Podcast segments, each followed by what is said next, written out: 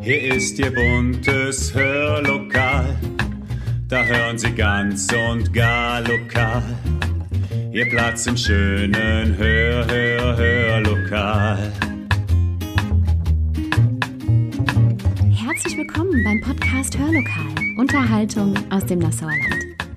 Wissen Sie, was wir heute in der Zeitung gelesen haben? Dass der Weihrauch knapp wird. Das liegt zum einen daran, dass Aromatherapien immer beliebter werden, aber sicherlich auch ein Stück weit daran, dass gerade jetzt zwischen den Jahren und danach geräuchert wird. Und zwar innerhalb der Rauhnächte, von denen man dieser Tage immer häufiger liest. Wissen Sie, was das ist?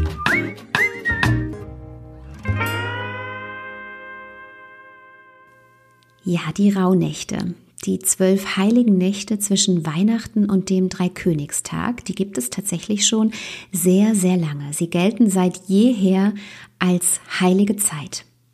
Doch warum eigentlich? Und wie genau funktioniert das und was hat es damit auf sich? Genau das verrät uns heute Andrea Matti. Viel Spaß damit! Ist Ihnen in letzter Zeit auch öfter der Begriff Rauhnächte begegnet? Geht es Ihnen auch so, dass Sie nicht wirklich mit dem Begriff vertraut sind, dass er auch irgendwie nach einem ja, neuen esoterischen Trend klingt? Dem ist nicht so. Die Legenden der Rauhnächte und ihre regional oft ganz unterschiedlichen Bräuche, die stammen nämlich von unseren Ahnen.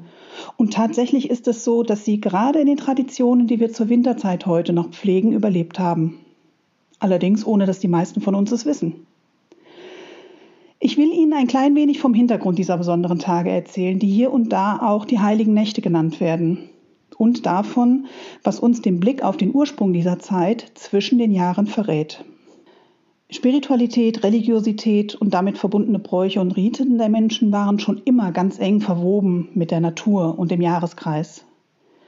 Wann Festtage waren und welche Traditionen man dann pflegte, das war eigentlich immer geprägt von so ganz existenziellen Einflüssen wie Wärme oder Kälte, wie lang ist der Tag, wie lang ist die Nacht oder auch von den Aufgaben in der Landwirtschaft. Das ist uns in unserer heutigen Zeit, in der wir manchmal so tun, als seien wir nicht mehr von der Natur abhängig oder hätten alles im Griff, nur gar nicht mehr so bewusst. Jetzt möchte ich hier keinen neuen germanischen Kult beschwören, aber vielleicht kennen Sie das. Ich bin immer ganz ehrfürchtig, wenn ich zum Beispiel in einer alten Burg ausgetretene Steintreppen hoch und runter gehe. Ich muss dann immer dran denken, seit wie langer Zeit schon so unzählig viele Menschen diese Stufen hinauf und hinabgegangen sind. Es zeigt mir dann auch immer, dass ich nur ein kleiner Teil der Erdgeschichte bin, aber trotzdem jeder seine Spuren hinterlässt. Das ist ganz gleich, ob man als Burgherr oder Burgfrau, als Diener oder Magd, als Tourist oder als Fremdenführerin diese Stufen geht. Ich bekomme dann irgendwas zwischen Demut und wow, irgendwie gehört über Jahrhunderte alles zusammen. So ein Gefühl. Dasselbe erlebe ich, wenn ich mir Märchen weltweit anschaue. So viele Motive haben sich schon vor ewigen Zeiten in der ganzen Welt intuitiv nahezu gleich entwickelt, obwohl wir noch gar nicht so vernetzt waren wie heute. So rührt mich das auch an, wie viel Intuition, Gefühl und Geist noch heute in fast allen Traditionen drinsteckt, die wir zu unseren großen und kleinen Festen im Jahreskreis pflegen. Ich finde es auch spannend, sich klar zu werden, dass manch offenbar urchristliche Tradition bei genauem Hinsehen gar keine Erfindung der Christen ist und auch nicht im Gegensatz zu irgendwelchem vorchristlichen Brauchtum steht. Im Gegenteil. Ich sehe und verstehe das so. Mit Weihnachten kam ja kein neuer Gott ins Spiel und alles, was die Menschen in ihren intuitiven und natürlichen Spiritualität schon vorher von einem Schöpfer geahnt haben, wurde jetzt ersetzt durch einen neuen. Es hat ja nicht etwa eine Tradition, eine Religion die andere abgelöst. Und wenn dann heute wieder mehr Menschen auf die alten Riten der Ahnen schauen, die sie erleben wollen und pflegen möchten, dann muss auch keiner Angst haben um das christliche Abendland. Nee, das geht gut zusammen, diese besondere Achtsamkeit unserer Ahnen mit dem, was das Christentum ausmacht. Es ist über die lange Zeit sogar so zusammengewachsen, dass man heute gar nicht mehr genau weiß, was von was kommt. Aber genauer hinsehen und vielleicht sogar hinspüren, das kann uns gerade in dieser besonderen Zeit zwischen den Jahren den Horizont erweitern und uns gleichsam erden. Wolfgang Schmidt, ein Singhofer Bub, der jetzt am Rhein wohnt, Der begeistert viele Menschen fast täglich mit natur- und heimatkundigen Beiträgen im Internet und erweitert ihnen den Horizont für die Region Rhein-Lahn und Taunus. Er beschreibt es so. In früheren Zeiten verwandten die Menschen große Aufmerksamkeit und viel Zeit, um durch Rituale und Bräuche ihre Beziehung zu den unsichtbaren Kräften der Natur zu pflegen und zu kräftigen. Damals, als Wünsche noch halfen. Damals. Damals, 1583, führte Papst Gregor den gregorianischen Kalender ein. Das heißt, er stellte die Zeitrechnung vom ursprünglichen Mond auf das Sonnenjahr um. Um diesen älteren Mondkalender nun mit dem Sonnenkalender in Einklang zu bringen, mussten elf Nächte, nein, elf Tage und zwölf Nächte ergänzt werden. So wurden früher diese Tage und Nächte auch als Zeit außerhalb der Zeit angesehen. Noch heute sagen wir zwischen den Jahren. Ganz früher wurden diese zwölf heiligen Nächte auch Mutternächte genannt. Mutter Erde, die schwanger ging und neues Licht gebiert, so war die Vorstellung. Bekannter sind sie uns hier als Rauhnächte. Warum aber Rau? Übrigens mit einem H am Ende geschrieben. Im Volksglauben stand in der Zeit zwischen den Jahren die Ordnung ja eh außer Kraft und die Welt stand den Geistern offen. Man dachte, in diesen besonderen Tagen seien die bösen Geister auch besonders aktiv und stellte sie sich vor als mit zotteligem Fell bekleidete Dämonen. Die Tradition spricht häufig von der wilden Jagd, Viele Bräuche haben mit dieser Vorstellung zu tun. Wir kommen da noch zu. Und gegerbte Tierfälle hießen früher Rauch oder Rauwaren. Die Kirschner nennen das heute noch so. Daher sagt eben diese eine Erklärung, Rauhnächte leitet sich von Ruch ab, was Fell bedeutet. Die Vorstellung der losgelassenen Geister in der wilden Jagd, die begründet aber auch den zweiten Ansatz, den Begriff Rauhnacht herzuleiten. Denn in dieser Zeit räucherte man Häuser und Ställe, um sich damit vor diesen bösen Geistern zu schützen. Solche Räucherungen, zum Beispiel mit Weihrauch, gehören in vielen Religionen zu den klassischen Gaben an die Welt der Geister und Götter. Und sie sind noch heute in zahlreichen Gotteshäusern, Tempeln und Kultstätten zu sehen und zu riechen. Damals hielten viele Leute sogar ihre Hüte über die Rauchpfannen und setzten sie dann ganz rasch wieder auf. Das sollte, so der Aberglaube, das ganze Jahr von Kopfschmerzen befreien. Wie schon angedeutet, ging die Legende von der wilden Jagd. Nach dieser Volkssage stürmt ein Geisterzug bestehend aus Ross und Reitern mit fürchterlichem Gerassel und Schreien und Jammern durch die Lüfte. Am besten sicherte man Haus und Hof. Wenn die wilde Jagd unterwegs ist, dachte man, solle man auch keine Wäscheleinen spannen, denn es herrschte in der Vorstellung der Menschen so ein Drunter und drüber, dass die Geisterreiter sich in den Leinen verfangen könnten, sich drangsaliert fühlten und dann müsse man im Haus um Leib und Leben fürchten. Es gab auch den Brauch, viel Lärm zu erzeugen, um die Geister fernzuhalten. So beginnt noch heute in Westfriesland, in neuen Bundesländern und in Niederschlesien mancherorts am ersten Tag der Rauhnächte, dem Thomastag, vom 20. auf den 21. Dezember, ein zwölftägiges Glockengeläut, das die Geister während der Rauhnächte fernhalten soll. Na, ahnen Sie, woher so manche Tradition des Silvesterfeuerwerks kommt? Rauch und Krach? Es ging auch folgende mehr. Den faulen Mägden, die ihre Spinnrocken nicht vor Weihnachten abgesponnen haben, drohte man mit dem Erscheinen der Roggenmuhme, die sie für ihre liegen gelassene Arbeit bestrafe. Die guten Mädchen aber würden mit Glück belohnt. Auch das erinnert uns an etwas. Denken Sie auch an Frau Holle, die die fleißige Schwester belohnt und die faule straft? Richtig. Die Damen Holle und Roggenmuhme sind sich nicht unähnlich.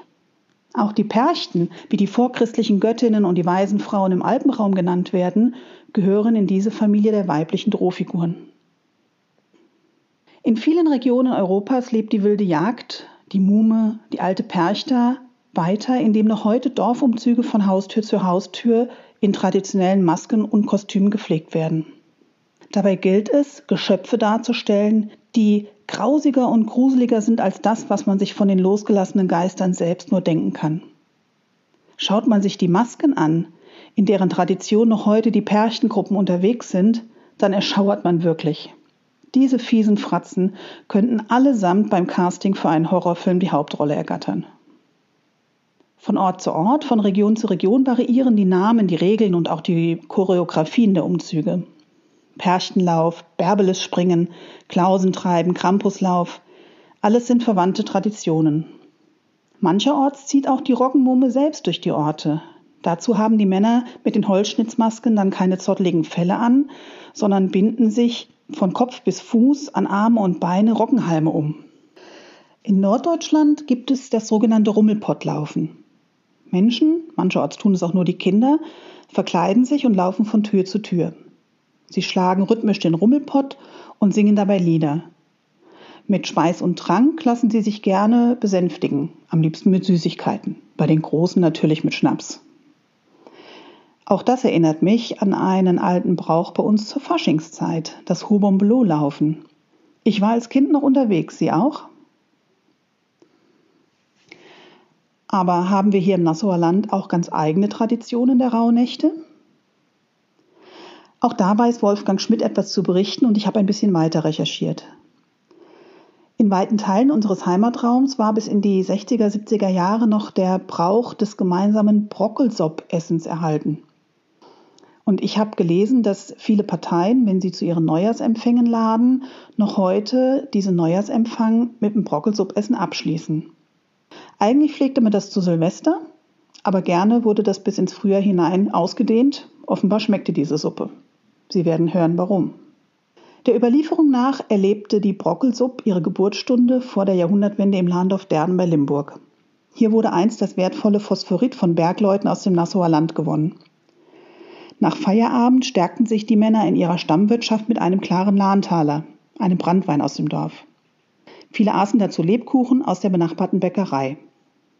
Als einer einmal seinen Lebkuchen in den Schnaps eintauchte und danach in Zucker stippte, war die Brockelsuppe geboren.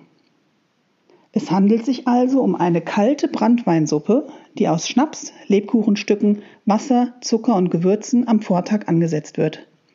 Die Brockelsuppe, die Brockensuppe, wurde dann gemeinsam mit Löffeln aus einer einzigen Schüssel gegessen. Diese stand in der Mitte. Mit der Zeit entstand ein regelrechtes Ritual, wie die Suppe zu essen sei. Sogar einen überlieferten, ja fast rituellen Gesang gibt es. So geht die erste Strophe. Fast anders Ding da, Ding da, Diru tiralala, fast anders Ding da, Diru tira. Dann folgt in Strophe 2, klopft auf das Ding da. 3, schöpft aus dem Ding da, 4 klopft auf das Ding da, 5 legt ab das Ding da. Man sollte also den Löffel in die Hand nehmen, dreimal auf den Tisch klopfen, dann wird gelöffelt, dann wieder auf den Tisch klopfen und der Löffel abgelegt. Dieser rhythmische Schöpfvorgang wurde so lange gemeinschaftlich wiederholt, bis die Schüssel geleert war. Es ist doch interessant, dass es in vielen Kulturen der Welt solche Rituale gibt, bei denen gemeinschaftlich in so einem großen Kessel ein neues Jahr gebraut und ausgelöffelt wird. Zum Beispiel bei den Kelten und den Galliern. Bei ihnen heißt er oft der Kessel der Wiedergeburt. Ah, und fällt Ihnen dazu auch was ein? Haben Sie auch gerade an den großen Kupferkessel bei Asterix und Obelix gedacht? Und haben Sie noch etwas gemerkt? Irgendwie erinnert das doch auch alles an die eine oder andere Silvesterbowle. Bestimmt kein Zufall. Die Zeit zwischen den Jahren, die eignet sich nach Meinung der Menschen früher gut für das Weissagen. Es war ja eh alles außer Ordnung und außer Kraft zwischen diesen Jahren. Und die Ahnen und Geister, die ja wissen müssen, wie es weitergeht, die waren den Menschen ja sowieso ganz nah. Und es war im Jahreskreis der Menschen ja eigentlich die einzige Zeit, in der sie am Stück mal etwas zur Ruhe kommen konnten und nach vorne blicken konnten. Denn fast alle Arbeit ruhte im dicksten Winter. Es sei eine magische Zeit, die Zeit der Orakel, der Intentionen und eine Zeit, in der die Tore zu anderen Welten weit offen stünden. Rituale, die man in Rauhnächten vollziehen würde, sollten besonders kraftvoll sein. So gab es viele verschiedene Rituale für ein Orakel. Eines ging so. Auf 13 Zetteln werden persönliche Themen, Wünsche oder Herausforderungen aufgeschrieben. In jeder der heiligen Nächte wird dann einer dieser Zettel vernichtet und so quasi der Wunsch, das Thema an die Götter und Geister übergeben. Wobei sich die Art der Vernichtung auch nach der Reihenfolge der Elemente im Tierkreis richten konnte. Am ersten Tag wurde ein Zettel in die Erde eingebuddelt. Er wurde der Erde übergeben. Der nächste Zettel wurde zerrissen und dem Wind überlassen, dem Element Luft. Den nächsten Zettel löste man in Wasser auf und den vierten Zettel verbrannte man im Feuer. Dann begann es wieder von vorne. Die erste Rauhnacht, ich sagte vorhin schon mal die Thomasnacht vom 20. auf den 21. Dezember, ist die längste Nacht des Jahres und die Nacht schlechthin für Zukunftsorakel. Auch da gibt es teils auch lustige Bräuche. Mancherorts zum Beispiel galt es, dass sich ein lediger Bursch oder ein Mädchen mit einem Spruch und Tritten gegen den Bettpfosten verkehrt herum ins Bett zu legen hat. Dann könne er nachts träumen, wer die künftige Gattin oder der Gatte werde. Es galt auch vor dem Thomastag, alles, was verliehen worden war, wieder ins Haus zurückzuschaffen oder geliehenes unbedingt vorher zurückzubringen. Das erinnert mich an die wunderschöne japanische Weihnachtsgeschichte, die uns Sascha Lukas in einem Podcast vorgelesen hat. Da haben wir ja gehört, dass man in Japan, zumindest früher, traditionell bemüht war, keine alten Schulden mit ins neue Jahr zu nehmen. Wieder interessant, wie sich die vielen Motive in so vielen Kulturen unabhängig voneinander entwickeln. In Kärnten war und ist es noch heute bei den Jungbauern ein beliebter Brauch, die Zaunstecken zu zählen. Man nennt eine Zahl und zählt dann rechts von der eigenen Zauntür die entsprechenden Zaunstecken ab. Das Aussehen des Steckens sollte dann sagen, wie die zukünftige Liebste sein wird. Jung und frisch oder alt und morsch. Auch bei uns gibt es einen Orakelbrauch, das Bleigießen. Woher es genau stammt, ist man sich nicht sicher. Aber man weiß, dass schon die alten Babylonier und die Römer das Bleigießen nutzten, um Entscheidungen in Kriegsfragen der göttlichen Fügung zu überlassen. Bei uns ist das Bleigießen seit 2018 wegen der Giftigkeit verboten. Manche nehmen stattdessen heute Wachs. Wir haben mit unseren liebsten Freunden eine schöne Familientradition, die wir zu Silvester seit über 20 Jahren pflegen und das zur Freude unserer insgesamt vier Kinder. Wir bekommen jeder ein Überraschungsei, basteln die Überraschung zusammen und deuten uns gegenseitig, was dies wohl für das kommende Jahr bedeuten möge. Fragen Sie mich nicht, welche Götter bei dieser Weissagung die Hände im Spiel haben. Ja, ist doch spannend, was über Jahrhunderte aus etwas wird, das sich so viel Volks- und Aberglaube auch in die christliche Tradition gerettet hat. Und wie viele Symbole und Rituale offenbar den Menschen derart ansprechen oder ihm sogar aus der Seele sprechen, dass sie fast universell über Zeiten und Kulturen gelten. Mir zeigt es eins. Wir scheinen mehr zu brauchen als nur das, was wir uns mit kühlem Kopf erklären können. Und Menschen mögen Rituale, Mystik, Traditionen, Brauchtum und sie pflegen es, selbst wenn sie die Hintergründe oft gar nicht kennen. Warum wohl? Ich denke, weil uns das miteinander verbindet, weil es uns mal nicht abverlangt, Herr oder Frau über die Dinge zu sein, weil wir dann irgendwie spüren, dass wir Teil eines Großen und Ganzen sind, das nimmt uns, jedem Einzelnen und der Menschheit nichts an Bedeutung und entbindet uns schon gar nicht unserer Verantwortung. Aber es relativiert vieles und nimmt vielleicht ein wenig den Druck. Es erinnert uns möglicherweise auch daran, dass wir nicht alles im Griff haben müssen und können. Und das ist doch keine schlechte Aussicht. Apropos Aussicht. Wir stehen jetzt zwar schon am Ende der Rauhnächte, am Dreikönigstag, aber wir stehen noch am Beginn eines neuen Jahres. Ich hoffe, dass Sie alle gerade nach diesem so unbeschreiblichen 2020 mit Hoffnung in dieses neue Jahr hinausschauen. Bestimmt haben Sie im kleinen Kreis oder am Telefon Ihren Lieben, Freunden und Bekannten Prosit Neujahr oder einen guten Rutsch gewünscht. Kennen Sie eigentlich die Hintergründe dieser beiden Redensarten? Prosit, das wurde aus dem lateinischen Wortschatz übernommen. Es stammt von dem Tu-Wort Brot esse, und das bedeutet nützen, zuträglich sein. Lass es gelingen, könnte man den Zuruf deuten. Lass es gelingen, das neue Jahr. Mit dem guten Rutsch ist nicht ein Gleiten oder Rutschen in das neue Jahr gemeint. Der Spruch leitet sich von dem jiddischen Gut Rosh ab. Rosh Hashanah, was übersetzt Kopf des Jahres heißt, so heißt nämlich das jüdische Neujahrsfest.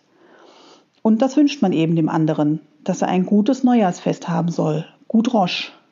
Zum Rutsch wurde es dann sozusagen erst beim Einbetten in unsere Sprache. Für ein fröhliches Gut Rosch, einen guten Rutsch, bin ich heute schon einige Tage zu spät. Aber von Herzen wünsche ich Ihnen ein Prosit Neujahr. Möge uns das neue Jahr nützen, möge es uns zuträglich sein, auf das 2021 uns gelinge. Vielen, vielen Dank, Andrea, für diese so intensiven und spannenden Einblicke in die Tradition der Rauhnächte, die wir vielleicht im kommenden Jahr, nein, tatsächlich schon in diesem Dezember mitmachen können. Wenn Sie auch Lust haben, haben Sie jetzt auf jeden Fall ganz viel Inspiration dazu bekommen. Wir verabschieden uns für heute vom Hörlokal nicht ohne einen musikalischen Beitrag, der, wie wir finden, sehr, sehr gut zu diesem doch sehr mystischen, traditionellen Thema passt. Und zwar hören wir Musik von einem Neu-Nassauer, von Erich Rosendahl, der erst vor einiger Zeit hier nach Nassau gezogen ist und der uns wunderbarerweise ein richtig schönes Gitarrenstück geschickt hat. Es heißt Spring is Coming. Damit verabschieden wir uns von Ihnen und bis bald.